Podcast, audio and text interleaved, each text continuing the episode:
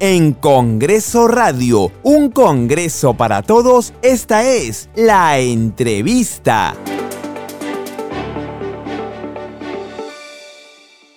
Vamos a continuar siguiendo la ruta de los parlamentarios en esta semana de representación y sus actividades. Por eso a esta hora estamos en contacto con el congresista Edgar Tello, que nos informa se encuentra camino a Jicamarca. Congresista, ¿cómo está? Bienvenido. Buenas tardes a toda la audiencia de, de Radio Congreso de la República. ¿Qué actividades se encuentra realizando en esta semana de representación? Bueno, hemos empezado el día lunes ha sido una visita inopinada al Hospital de Emergencia Casimiro Ulloa, luego una conversación con el Premier, vino también un problema también de los, de los transportistas, de Afocat. El día martes he estado en Comas a las 7 de la mañana que hemos inaugurado, el, o mejor dicho, por el, por el Día Mundial del Agua, se ha celebrado el millón de cisternas que se ha entregado gratuitamente a la población a los diferentes asentamientos humanos de Comas. Y hemos estado en el asentamiento humano El Misti, de ahí nos hemos dirigido a Caraballo, ahí a, a Punchauca, a la hacienda Punchauca, a ver también cómo se está generando el abandono de las tierras agrícolas y hasta está habiendo mucho mucho tráfico de terreno, denuncian los vecinos, ¿no? Abandono de parte de de parte también de la municipalidad, las autoridades y quieren también ser atendidas, así como también esperan la próxima construcción de la carretera Canta Callao, que también ha quedado abandonada, y también denuncian de que se pretende modificar la carretera, ¿no? perjudicando a los vecinos, ¿no? Al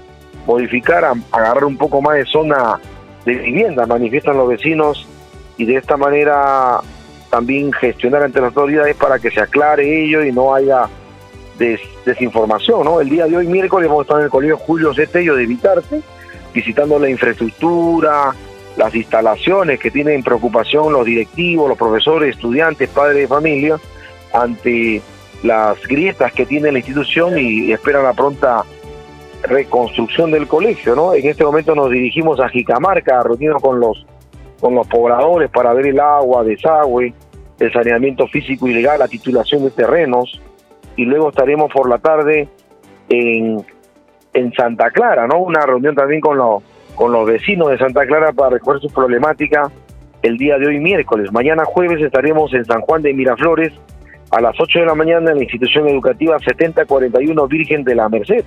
Luego estaremos a las 9 en el, CEBE Reverenda Madre Carrigan en Pamplona Alta.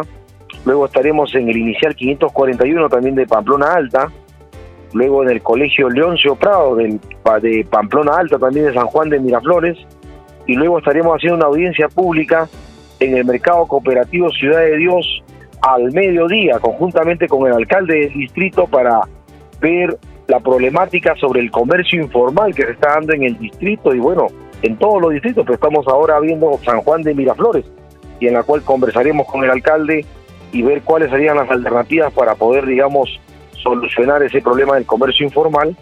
Y el viernes estaremos en, la región de Ica, también conversando con, con los vecinos y compañeros maestros de esta importante región, donde también tienen mucha problemática que atender y esperan que a través de nosotros los congresistas podamos viabilizar una pronta atención y solución. Congresista, usted es docente. ¿Cuál es el balance que nos podría hacer en el marco de esta campaña Colegios en Emergencia de fiscalización que el Parlamento Nacional se encuentra realizando como parte de esta semana de representación? En su recorrido por los colegios, ¿qué es lo que ha encontrado? Bueno, es lamentable la, la, situación de cada colegio porque esto refleja el abandono de más de 200 años, 30 años de neoliberalismo, y hoy encontramos colegios abandonados, precarizados, con construcciones muy antiguas que ponen en riesgo la vida de los estudiantes, ¿no? Y que este nuevo gobierno que representa un maestro, que es el profesor Pedro Castillo, ¿no? Tiene que cargar ese pasivo y ver qué alternativa de solución le dan a más de 30 años de neoliberalismo que han abandonado la educación, ¿no?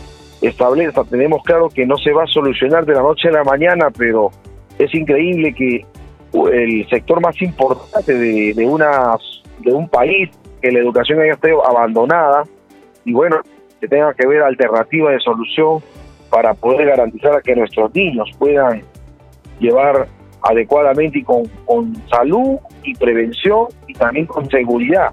Y esto vamos a coordinar con el ministro de Educación también porque aquí vemos en Lima, y no solamente en Lima, sino en todo el país vemos que los colegios están en mal, en mal estado.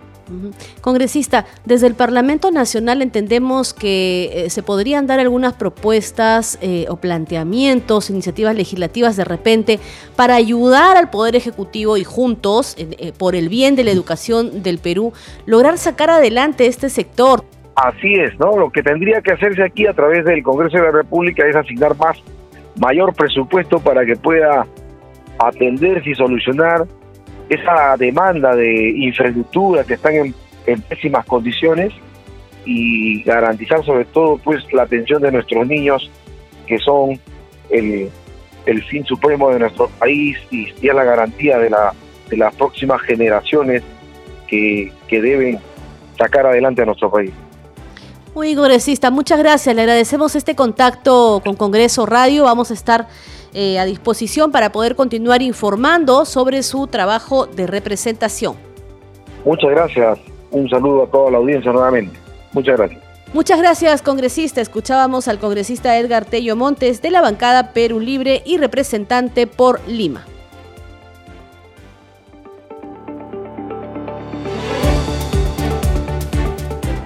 Escucha todas las entrevistas de Congreso Radio ingresando a arroba radio-congreso en Twitter y a radiocongreso.perú en Facebook, así como a nuestras cuentas de podcast en Spotify, Apple Podcast, Google Podcast y SoundCloud.